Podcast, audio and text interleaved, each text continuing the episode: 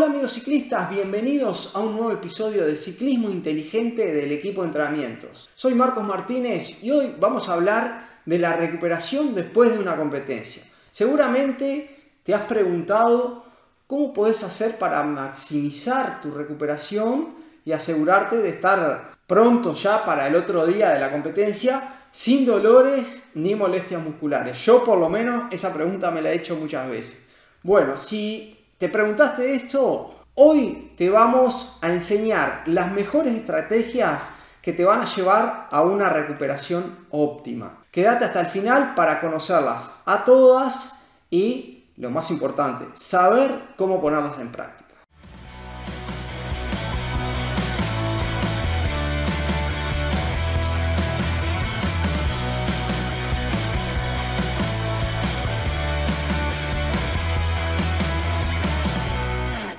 La recuperación después de una competencia es clave para mantener eh, un rendimiento óptimo y sobre todo para prevenir lesiones.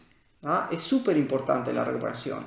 Y muchos ciclistas no le dan mucha importancia, creen que, no es necesario hacer algunas cosas o no se precisa, pero lamentablemente eso no es así ya que la, recuperación óptima te va a permitir estar entrenando lo antes posible con entrenamientos de mejor calidad, o sea, vas a ganar tiempo para poder seguir progresando. Ahora te vamos a enseñar las mejores estrategias que nosotros utilizamos con nuestros alumnos.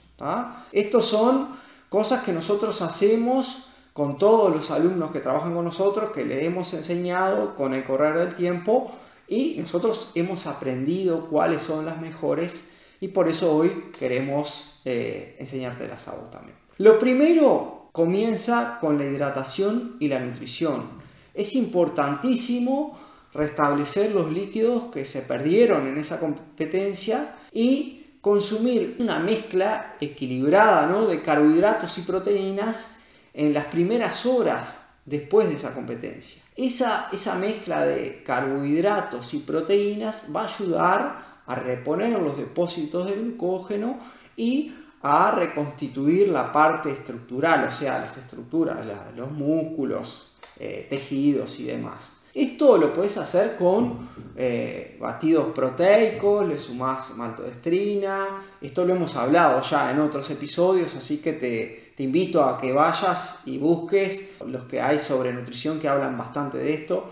También lo puedes hacer con, de forma natural, con frutas, con bebida isotónica, frutas puede ser eh, yogur y cereales, eh, siempre hidratación, o sea, el isotónico tiene que estar siempre. Lo otro sería proteínas y carbohidratos, o pan con jamón y queso, eh, no sé, hay una cantidad de, de, alimentos que te pueden ayudar y que van a hacer que empieces con una muy buena recuperación.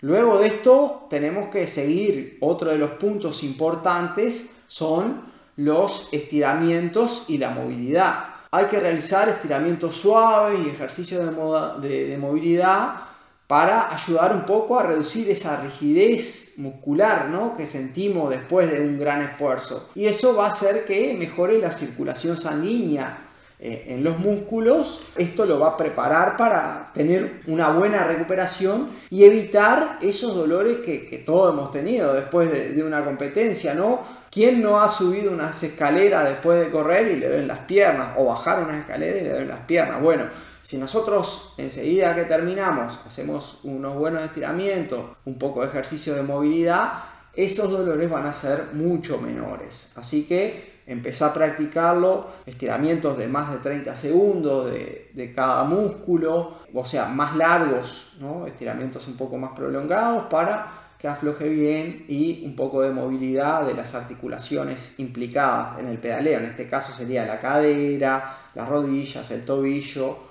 un poco la espalda también vendría bien para aflojar las tensiones de la espalda. Otra estrategia eh, que ayuda muchísimo a recuperar, a acelerar sobre todo el proceso de recuperación, es la compresión, la crioterapia y los masajes. Estos son métodos que se usan para acelerar el proceso o por ejemplo utilizar prendas de compresión y terapia, la terapia de frío, o sea, sumergirnos eh, en frío las piernas, hace que se reduzca la inflamación que hay por, por todo el proceso ¿no? que, que ha estado realizándose durante la competencia y eso acelera, eh, al disminuir la inflamación, acelera la recuperación muscular para luego poder realizar una sesión de masaje deportivo que va a terminar de dejar los músculos de la mejor manera para poder sobre todo afrontar las cargas más fuertes de la semana que viene. ¿Se entiende? Primero la compresión y el frío, baja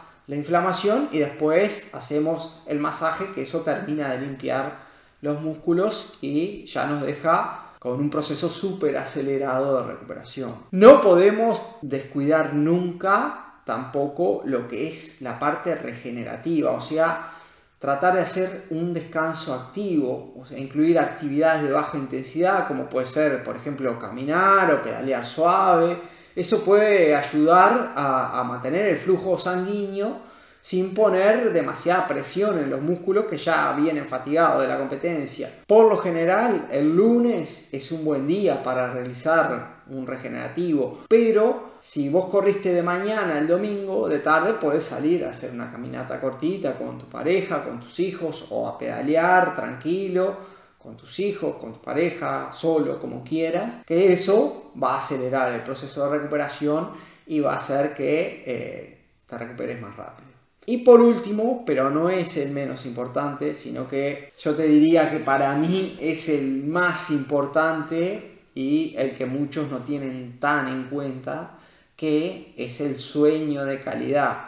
No podemos subestimar el poder del sueño en la recuperación. O sea, en el sueño es cuando se producen los mayores procesos de recuperación. Entonces, hay que asegurarse de obtener eh, suficientes horas de descanso para facilitar la reparación y la recuperación muscular que necesitamos para eh, estar entrenando lo más rápido posible. También hay que tener en cuenta que no es solo la cantidad de horas, sino la calidad de ese descanso la que va a producir mayor o menor recuperación. De esto también hemos hablado ya en otros episodios, así que te invito a que busques los que hablamos de recuperación o descanso que ahí vas a tener una cantidad de tips sobre cómo mejorar el sueño. Pasa por ahí y empieza a buscar. También eh, en el equipo, nosotros como entrenadores, no solo entendemos la importancia de la recuperación, sino que ofrecemos un servicio de entrenamiento de ciclismo personalizado que tiene en cuenta las necesidades específicas de la recuperación, porque la recuperación también es parte del proceso de entrenamiento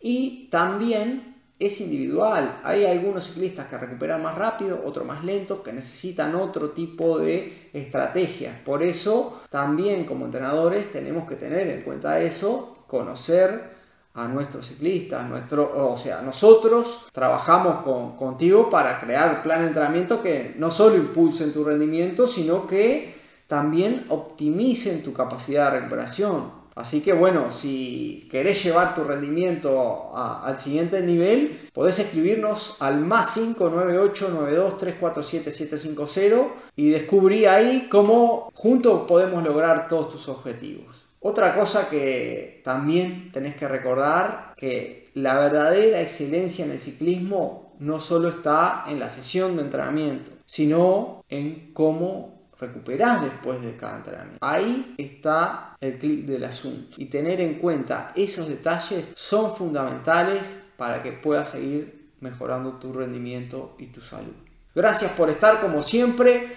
No te olvides de suscribirte, compartir, comentar, eh, contale a todos tus amigos de este episodio, hacéselo llegar por WhatsApp, por donde sea. Eso nos ayuda un montón a seguir creando este tipo de contenido totalmente gratuito para vos. Muchas gracias por estar como siempre y nos vemos en el próximo episodio.